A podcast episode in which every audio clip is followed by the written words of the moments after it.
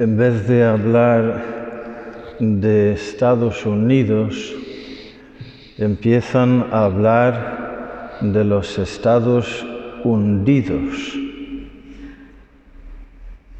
porque ahí se está produciendo una crisis pues bastante grave. Los estados hundidos.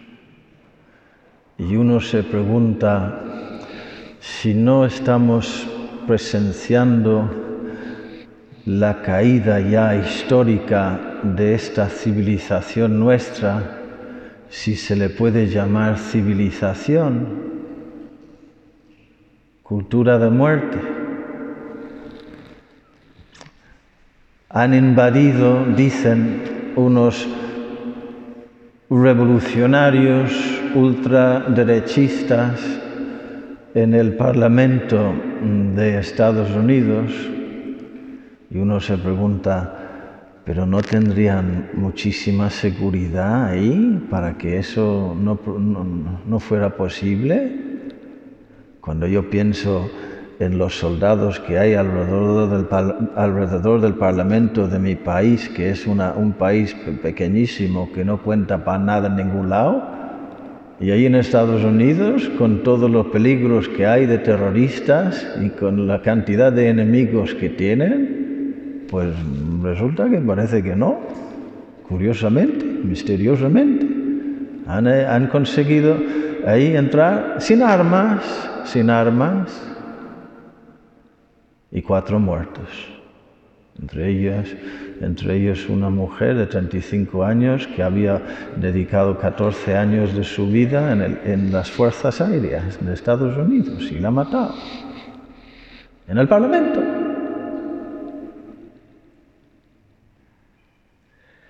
Y a raíz de eso han quitado eh, el derecho a la libertad de expresión al mismo presidente de Estados Unidos. Pero ¿en qué cabeza cabe eso?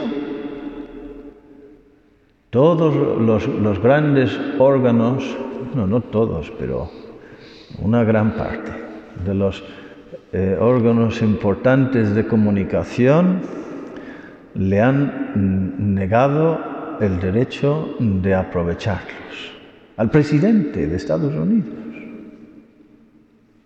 Y todo esto en medio de un clima de muchas sospechas y muchas acusaciones de elección fraudulenta, cogiendo control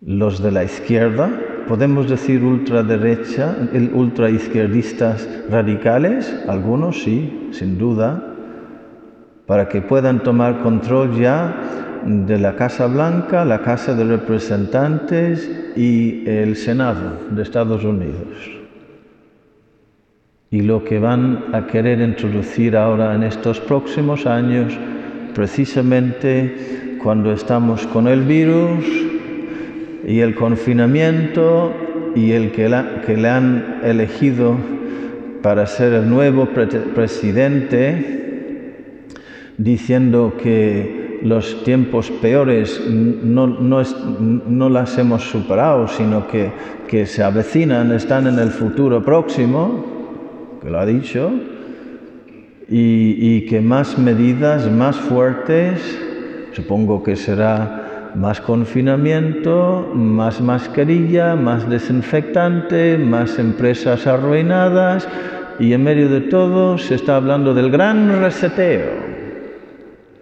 El gran reseteo, que significa pues el nuevo orden mundial que van a organizar las cosas para que eh, haya menos gente y para que no mueran los pobres osos polares y los delfines y los bisontes, pobrecitos.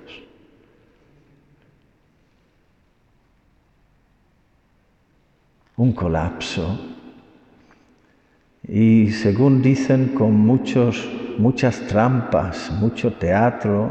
Yo no sé si en verdad viene el momento en el que uno no, sabe qué creer, pero pero han ganado la elección por los pelos, por los pelos, lo cual significa hay casi 50% de la población norteamericana que están en contra de esta nueva presidencia, con todos sus planes, que algunos ya conocemos y que gustan poco y dan poca sensación de estabilidad y confianza. Dicen que los mercados ya, la bolsa ya está temblando, todo el mundo temblando.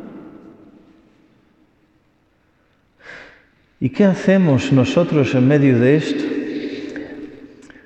Dirán las generaciones venideras mirando hacia atrás, la gente vivía en una burbuja y ni siquiera se enteraba de lo que estaba pasando. Y a eso habría que decir, sí, yo me entero y sospecho y tengo datos, pero ¿qué voy a hacer? Una sensación de impotencia total.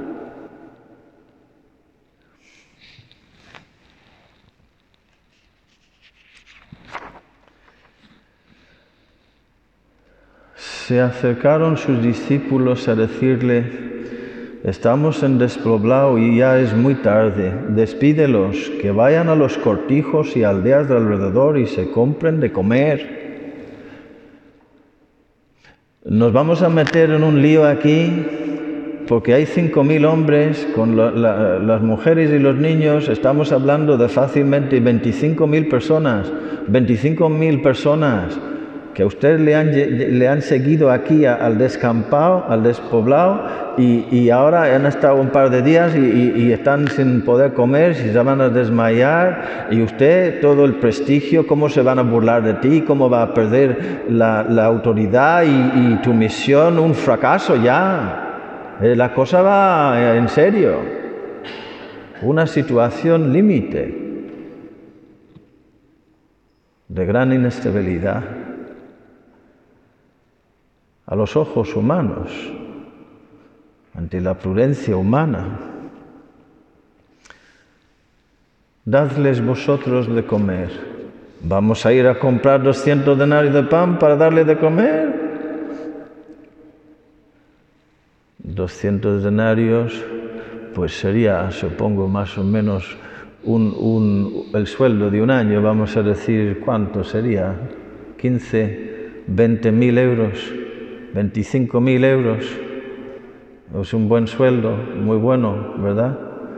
En la mano, 20.000 euros, pues no tenemos. ¿Cuántos panes tenéis?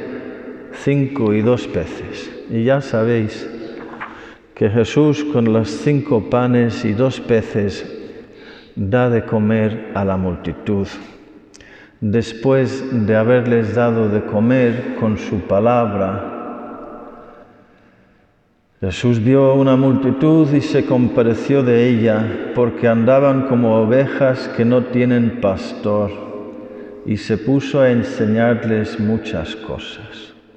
Y todo esto nos está hablando de la Eucaristía, que es el doble banquete en el que Jesús se compadece de nosotros, porque somos como ovejas que no tenemos pastor, y se pone a enseñarles muchas cosas y después nos da de comer el pan eucarístico que es su cuerpo y su sangre, su alma, su divinidad, pan de vida eterna, de paz, de fuerza y de felicidad. Y en, en la primera lectura, o sea, en la segunda primera lectura,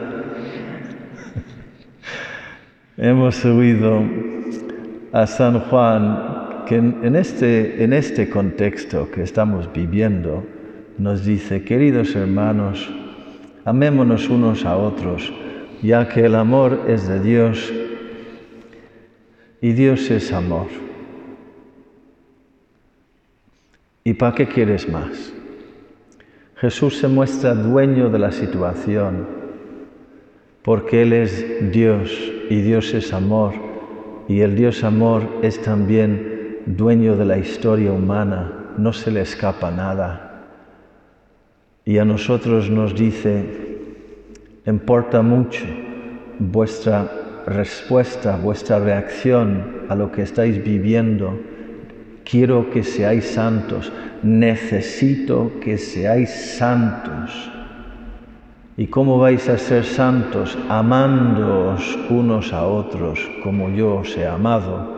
Y para poder hacerlo, venid a mí en la Eucaristía y os daré la verdad y la, paz y la fuerza espiritual para, mm, para dar vida a vuestras almas. Pues nada más, queridos hermanos, no andar como eh, avestruces que esconden la cabeza en la arena, enterarnos de lo que está pasando y no dejarnos tampoco engañar, tener una mente crítica y estar informados y a la misma vez pues seguir con las cosas de cada día, amando y intentando vivir siempre en la presencia de Dios con mucha paz y mucha confianza porque el Señor ha querido tener necesidad de nosotros, de nuestra entrega, para corredimir a nuestros hermanos. Que así sea.